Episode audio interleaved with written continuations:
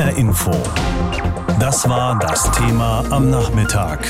Zum Zuschauen verdammt. Pandemie ohne Parlament.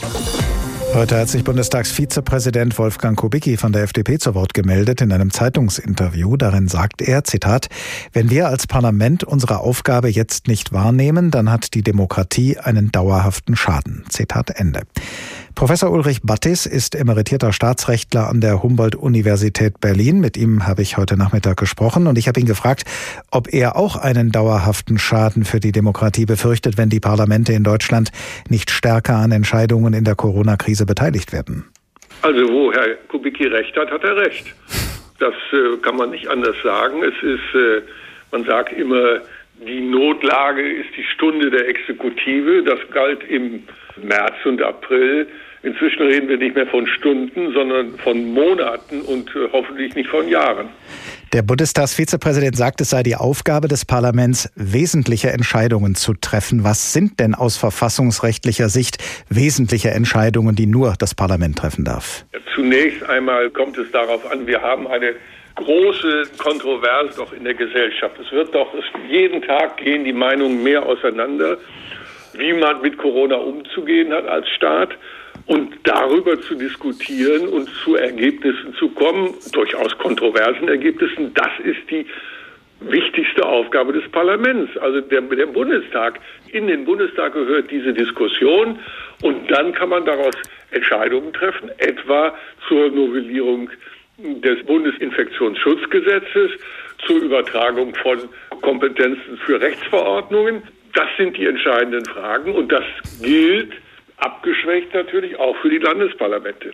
Die Krux in einer Krise wie der Corona-Pandemie liegt ja nicht zuletzt darin, dass die wichtigsten Entscheidungen oft besonders schnell getroffen werden sollten. Und eine Runde von 17 Regierenden ist nun mal in der Regel schneller als ein Parlament von mehr als 700 Abgeordneten. Gibt es eine verfassungsrechtliche Antwort auf dieses Dilemma? Nun, etwa wie jetzt in den Schulen oder in den Kitas man sich verhalten soll. Das ist ja keine Frage, die heute oder gestern erst aufgekommen ist, sondern die haben wir mindestens seit Mai diesen Jahres. Also hätte man schon längst auch dazu Diskussionen führen können und zu Ergebnissen kommen können, was bisher ja gar nicht der Fall ist. Und im Übrigen die Bundeskanzlerin und die Ministerpräsidenten entscheiden überhaupt nichts. Die geben Empfehlungen. Dann die, die umgesetzt werden im Moment von der Verwaltung und das ist im Klartext sind die Länder und zwar die Kommunen und die Gesundheitsämter. Hat denn der Bundestag verfassungsrechtlich die Möglichkeit, in einer solchen Situation eine stärkere Mitwirkung einzufordern, zu erzwingen gar? Also es muss nur eine Sondersitzung einberufen werden oder eine normale Sitzung in 14 Tagen. Das ist überhaupt kein Problem. Und dann wird diskutiert, a, die Frage, bekommt die Exekutive, insbesondere kriegt äh, Herr Spahn noch mehr Rechte oder nehmen wir die Rechte, die er zusätzlich bekommen hat, zurück? Und dann die Frage, wie bestimmte Grundfragen der Pandemiebekämpfung, wie die äh, behandelt werden sollen. Aber vor allen Dingen wichtig ist, der Bundestag, das Parlament ist der Ort, wo die Grundfragen, die die Gesellschaft berühren, die müssen dort diskutiert werden. Und daran fehlt es doch bis jetzt vollkommen. Der Bundestag selbst, Sie haben das ja eben schon angedeutet, hat ja vor einigen Monaten den Regierenden weitreichende Vollmachten ja. gegeben durch dieses Infektionsschutzgesetz. Das ist befristet bis zum 1. April nächsten Jahres. Sieht unsere Verfassung eigentlich grundsätzliche, grundgesetzliche Fristen vor für Regierungshandeln ohne Beteiligung der Parlamente? Nein, das kann man so nicht sagen. Diese Übertragung ist sicherlich damals in der Situation gerecht gewesen, aber das war eben aus der Not heraus hat man das entschieden, dass das so lange so weitergehen wird. Das war damals gar nicht voraussehbar, aber jetzt zeichnet es sich ab, dass wir eben eben nicht nur in einem kurzfristigen Notstand sind, sondern eben, dass hier die Grundlagen der Gesellschaft, des gesellschaftlichen Zusammenlebens für die nächsten absehbare Zeit diskutiert werden müssen und neu geregelt werden müssen. Sagt Professor Ulrich Battis, emeritierter Staatsrechtler an der Humboldt-Universität Berlin. Heute Nachmittag haben wir miteinander gesprochen über die Forderung mehrerer Parlamentsabgeordneter, die Parlamente stärker zu beteiligen an Entscheidungen über Maßnahmen gegen die Corona-Pandemie. Das Corona-Krisenmanagement war bisher fest in der Hand von Bund und Ländern. Das Gesicht der Pandemiebekämpfung ist Gesundheitsminister Jens Spahn. Nun wird in den letzten Tagen der Ruf lauter, dass das Parlament mehr einbezogen werden müsste. Der Bundestag müsse die die wesentlichen Entscheidungen tragen. Das meint auch Bundestagsvizepräsident Wolfgang Kubicki. Es wäre sonst zum Schaden der Demokratie. Die Opposition ist sich ziemlich einig darin, dass das Parlament einfach mehr beteiligt werden müsse. Besonders scharf formuliert die Parteichefin der Linken ihre Kritik. Eine epidemiologische Not darf nicht zu einem Notstand der Demokratie werden. Mehr Mitsprache für das Parlament in Pandemiezeiten. Nicht nur Katja Kipping fordert das. Im März hatte der Bundestag eine epidemische Lage von nationaler Tragweite festgestellt und das Infektionsschutzgesetz geändert, so dass Gesundheitsminister Spahn nun per Verordnung handeln kann, etwa beim Reiseverkehr.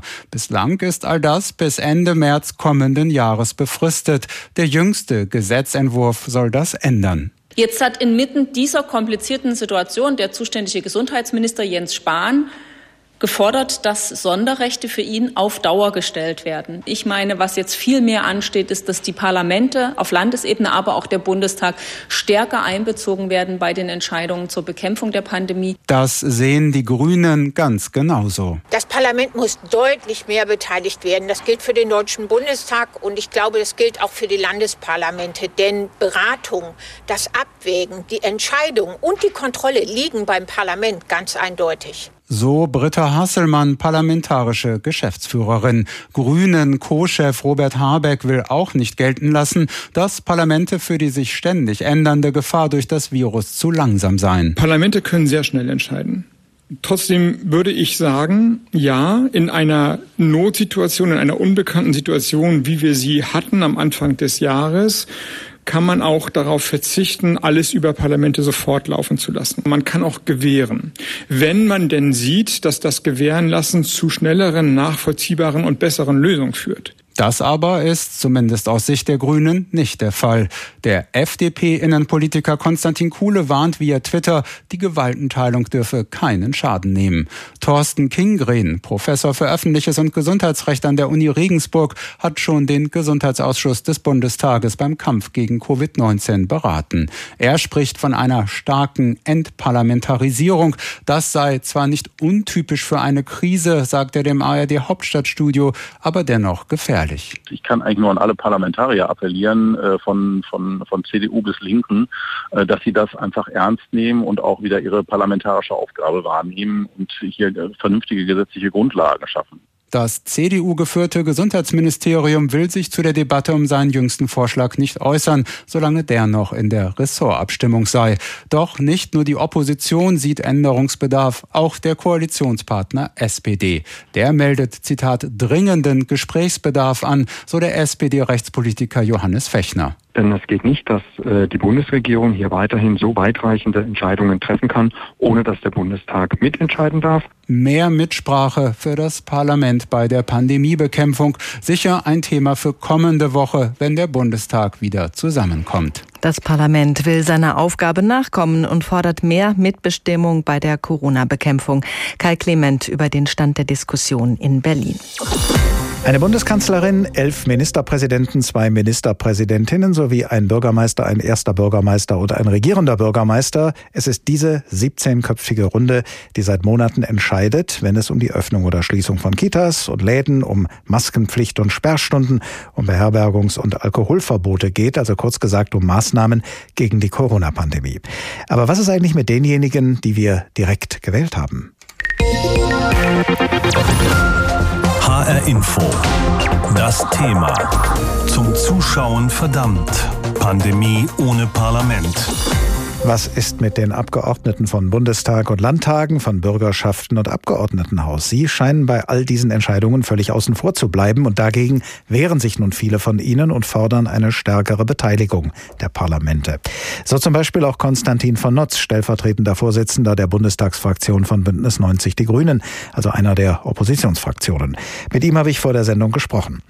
Herr von Natz, die Spitzen der Regierungen von Bund und Ländern sind zwar nicht direkt gewählt, aber sie sind durch parlamentarische Mehrheiten legitimiert, sonst wären sie ja nicht an der Regierung. Warum also sollten die Bundeskanzlerin und ihre Länderkolleginnen und Kollegen nicht entscheiden dürfen über die Maßnahmen gegen die Corona-Pandemie? weil am Ende die wesentlichen Dinge in diesem Land durch die Parlamente entschieden werden. Und wir haben am Anfang dieser Pandemie, die für uns alle ja die allererste ist, gesagt, natürlich ist jetzt erstmal die Stunde der Exekutive und wir haben die Exekutive auch gestärkt, auch gesetzlich gestärkt im Infektionsschutzgesetz. Aber man muss sagen, jetzt äh, ist die Stunde des Parlaments und äh, wir müssen die Debatten, die stattfinden, die geführt werden, die müssen transparent dargestellt werden und der Ort dafür ist das Parlament und deswegen geht es nicht mehr so weiter wie bisher. Sie haben selber gerade dieses Gesetz erwähnt, das Gesetz zum Schutz der Bevölkerung bei einer epidemischen Lage von nationaler Tragweite, so heißt es vollständig. Und die Ermächtigung, die von diesem Gesetz ausgeht für die Regierenden, die gilt bis zum 1. April nächsten Jahres. Hat das Parlament sich davor kalkuliert, was einen so langen Zeitraum angeht? Wäre es klüger gewesen, das enger zu befristen? Ja, es überhaupt zu befristen war einer unserer Verhandlungserfolge äh, in der Diskussion. Die KOKO und die Bundesregierung hatten das erst ohne Befristung äh, geplant. Und ich will auch gar keine konkreten Maßnahmen kritisieren oder nicht die Notwendigkeit zum schnellen Handeln. Die sehen wir auch. Das ist völlig klar. Trotzdem ist es so, dass die Dinge mit dem Parlament sozusagen rückgekoppelt und am Ende dort eben entschieden werden müssen. Und wir haben schon im April, Mai diesen Jahres einen Antrag eingebracht, diese gesetzliche Regelung zu spezifizieren und zu sagen, wenn schnell entschieden werden muss, dann müssen die Parlamente umgehend in der nächsten Sitzung, der Bundesrat, aber auch der Bundestag vor allem, diese Verordnungen bestätigen oder eben ablehnen. Deswegen eines der Probleme, das wir im Augenblick haben, diese Unübersichtlichkeit, was gilt eigentlich wo, das hängt auch damit zusammen, dass eben die Diskussionsprozesse nicht klar sind und nicht öffentlich geführt werden, dass im Parlament nicht Rede und Gegenrede dazu gehalten wird, sondern dass das eben in solchen Regierungsrunden ausgehandelt wird. Wenn Sie von Übersichtlichkeit äh, sprechen, Herr von Notze, ist die denn nicht eher gefährdet dadurch, wenn jetzt äh, im Parlament, ich sag's mal salopp, jeder seinen Senf dazu gibt und Diskussionen ausufern und lange dauern? Da lässt sich doch in einer Runde von 17 Personen, die ich ja vorhin genannt habe, lässt sich das doch so schnell entscheiden, wie es vielleicht auch angemessen wäre jetzt in der Krise. Ich glaube, dass die Diskussionen und Debatten, die dort stattfinden, stellvertretend für die in der Bevölkerung, dass das schon einen hohen äh, Mehrwert hat. Und ich sage gar nicht, dass wir in ganz Deutschland die Dinge gleichförmig umsetzen müssen, sondern es muss einen einheitlichen Maßstab bundesweit geben. Und dann kann der Föderalismus greifen und man kann situationsbedingt und regional angepasst eben die Maßnahmen erlassen. Aber das Problem, was wir im Augenblick mit der Akzeptanz haben, das hat auch damit zu tun, dass eben nicht im Deutschen Bundestag die abstrakt generellen Regelungen festgelegt werden. Das ist etwas, was fehlt und das muss jetzt dringend nachjustiert werden. Möchten Sie denn, dass pauschal alle Maßnahmen, die die Bekämpfung der Corona-Pandemie betreffen, in den Bundestag beziehungsweise äh, je nach Zuständigkeit in den Landtagen diskutiert werden sollen? Oder äh, wären Sie da bereit, bestimmte Unterschiede zu machen und sagen, diese Fragen, die sollten im Kreis der 17 Regierungschefs und Chefinnen entschieden werden und äh, andere Fragen dann dafür im Parlament? Was könnten so Kriterien sein, das eine vom anderen zu trennen? Ich glaube, abstrakt generelle Regelungen, wie es dem Gesetzgeber eben obliegt, zu sagen, ab welchem Schwellenwert welche Instrumente zur Verfügung stehen. Das sind Dinge, die bundesgesetzlich geregelt werden müssen vom Gesetzgeber, vom Parlament. Und dann die Umsetzung und auch natürlich mit Ermessensspielraum sozusagen, was passt jetzt wo. Das kann dann eben von äh, den Regierungen auch vom Gesundheitsministerium entschieden werden. Aber wir brauchen den Rahmen sozusagen, das Skelett der Umsetzung dieser Maßnahmen. Das muss gesetzlich festgelegt werden und vorher eben ausreichend im Parlament debattiert werden. Könnte man Debatten und überhaupt Entscheidungsprozesse im Parlament beschleunigen? Irgendeiner Form zum Beispiel dadurch, dass jetzt nicht immer das ganze Plenum entscheiden muss, sondern dass man das vielleicht auch an bestimmte Ausschüsse delegieren kann? Oder was es ansonsten für Maßnahmen gäbe, das ein bisschen schneller hinzukriegen, als das bei einem, wir haben ja im Moment einen sehr, sehr großen Bundestag, was die Zahl der Abgeordneten angeht, um das irgendwie dann doch zu beschleunigen? Ich glaube, wenn man sich anguckt in den letzten Jahren und Krisen von der Finanzkrise bis zu dieser Pandemie hat man gesehen, dass der Bundestag sehr schnell entscheiden kann, wenn es drauf ankommt. Man muss sich halt trauen, diese Debatten öffentlich zu führen. Und ich kann nur an alle Regierungsverantwortlichen appellieren, gerade wegen der Tragweite der Entscheidungen, die in den nächsten Monaten anstehen werden, ist es gut, die Verantwortung breit zu verteilen und einen öffentlichen Diskurs zu ermöglichen, statt das eben in diesen Regierungsrunden miteinander auszudealen und nachher macht man Pressekonferenzen. Das ist in einer parlamentarischen Demokratie nicht das richtige Verfahren. Sagt Konstantin von Notz, stellvertretender Vorsitzender der Bundestagsfraktion von Bündnis 90 Die Grünen. Vor der Sendung haben wir gesprochen über seine Forderung, die Parlamente stärker zu beteiligen an Entscheidungen über Maßnahmen gegen die Corona-Pandemie. HR Info. Das war das Thema am Nachmittag. Zum Zuschauen verdammt. Pandemie ohne Parlament. Bundestagsabgeordnete mehrerer Parteien wollen nicht zum Zuschauen verdammt sein bei der Bekämpfung der Corona-Pandemie und sie kritisieren das Vorhaben der Bundesregierung, im Eilverfahren die Sonderrechte für Bundesgesundheitsminister Jens Spahn von der CDU über den 31. März 2021 hinaus zu verlängern oder zu erweitern. Angeblich hatte die Bundesregierung geplant, dieses Vorhaben heute in Absprache der zuständigen Ministerien miteinander so weit voranzubringen, dass es am Mittwoch vom Kabinett verabschiedet werden kann. Der Referentenentwurf sieht vor, dass der Bundesgesundheitsminister in Zukunft eigenmächtig Verordnungen erlassen könnte, soweit dies, so wörtlich, zum Schutz der Bevölkerung vor einer Gefährdung durch schwerwiegende übertragbare Krankheiten erforderlich ist. Die Frage ist nun, ob eine solche Erweiterung der Vollmachten des Bundesgesundheitsministers eine gute Idee wäre. Hören Sie dazu die unterschiedlichen Meinungen unserer beiden Hauptstadtkorrespondentinnen Barbara Kostolnik und Angela Tesch. HR Info. Pro und Contra. Wir haben in dieser Pandemie keine Zeit zu verlieren. Daher ist es mehr als geboten, der Bundesregierung, dem Bundesgesundheitsminister, die Freiheit zu geben, schnell und klar zu handeln. Und zwar auch über den 31. März 2021 hinaus.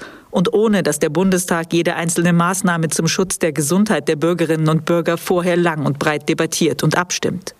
Wir haben bereits jetzt ein Infektionsgeschehen, das außer Kontrolle zu geraten droht.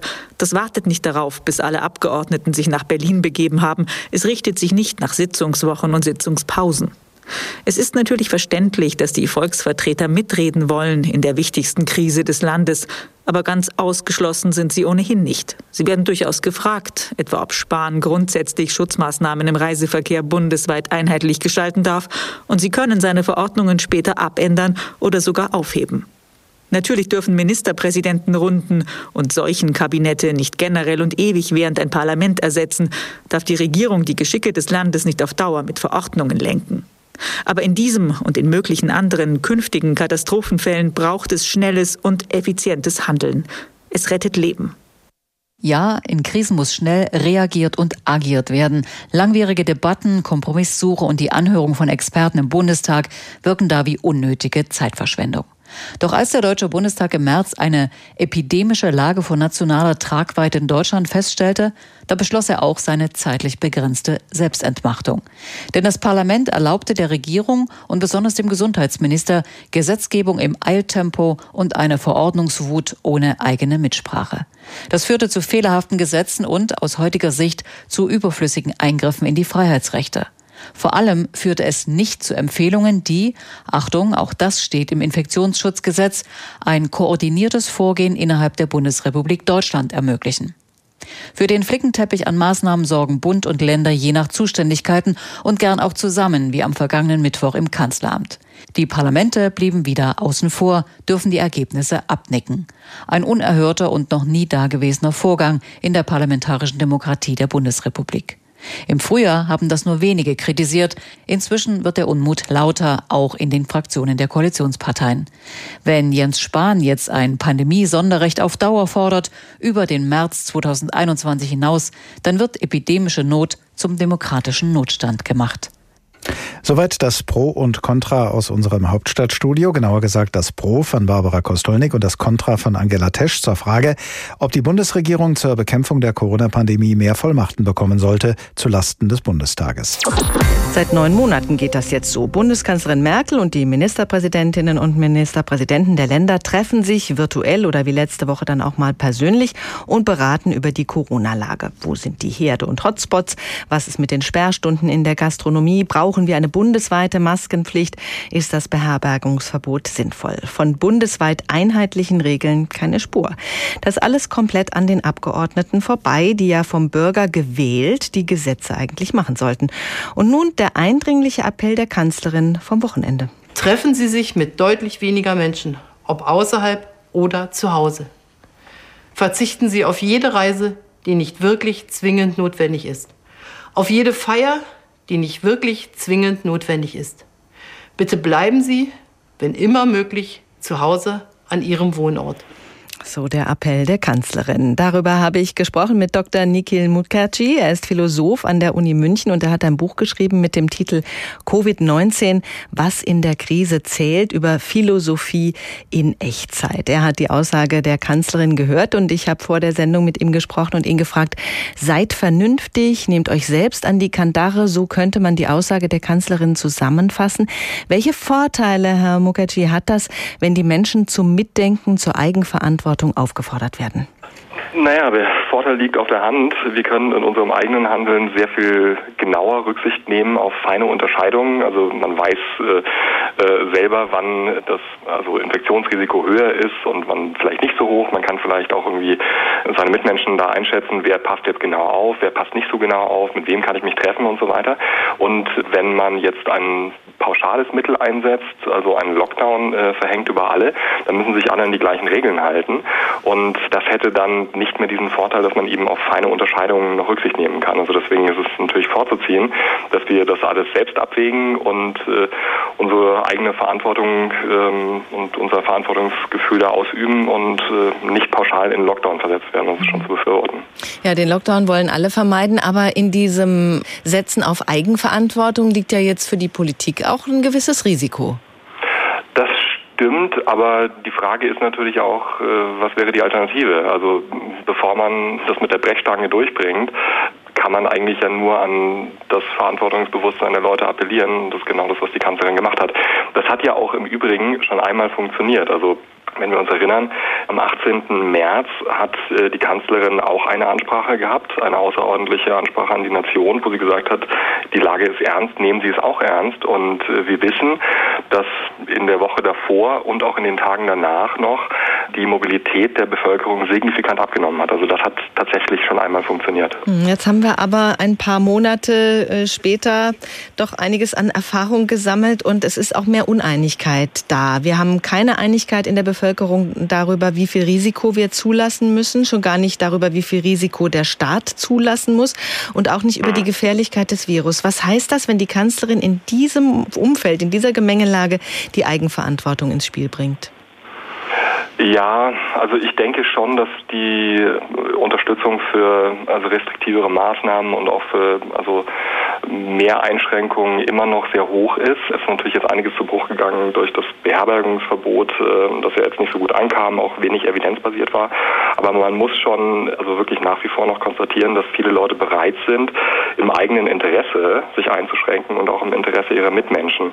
Und äh, was vielleicht noch ein bisschen genauer bekannt werden sollte, das hat auch äh, gestern Mighty im Heute-Journal nochmal kräftig, das finde ich auch sehr, sehr wichtig, ist, dass junge Menschen eben auch ein nicht zu vernachlässigendes Risiko haben, zum einen an der Erkrankung zu versterben, das ist relativ gering, aber zum anderen eben auch, und das weiß man noch nicht so genau, ähm, längerfristige Folgen davon zu tragen, also mhm. beispielsweise ein chronisches Erschöpfungssyndrom.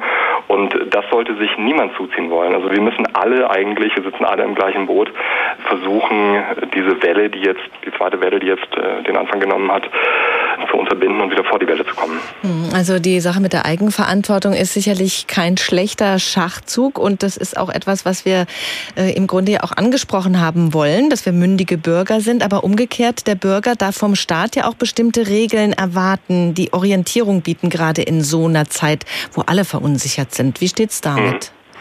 Ja, das ist sehr, sehr wichtig. Also keiner würde sich beispielsweise beschweren darüber, dass äh, der Staat äh, Regeln für den Straßenverkehr festlegt und beispielsweise sagt, jeder hat auf der rechten Seite zu fahren. Das erfüllt einfach äh, eine Koordinationsfunktion und es wäre natürlich also nicht auszudenken, wenn der Staat sagen würde, ähm, das liegt in eurer Verantwortung, auf welcher Seite ihr fahrt. Ne? Also da muss einfach eine Entscheidung getroffen werden und die dient uns allen. Bei der Corona-Epidemie ist es so, dass wir nicht wirklich klare Regeln haben über die Bundesländer hinweg, was beispielsweise private Feiern angeht. Also da sind die Regelungen für die verschiedenen Bundesländer sehr, sehr unterschiedlich und das ist mir echt ein Dorn im Auge. Weil das suggeriert ja irgendwo, dass Feiern bis zu einer bestimmten Personenzahl einfach okay ist und ich denke, dass man da wirklich also zum einen äh, also stärkere Restriktionen verhängen sollte und zum anderen eben auch jedem sagen sollte, so wie die Kanzlerin das jetzt getan hat, dass jede Art von sozialem Kontakt im Moment, wenn er vermeidbar ist, wünschenswert wäre, vermieden zu werden. Der Appell an die Eigenverantwortung kann funktionieren, sagt der Philosoph Dr. Nikhil Mukherjee von der Uni München. HR Info. Das Thema. Wer es hört, hat mehr zu sagen.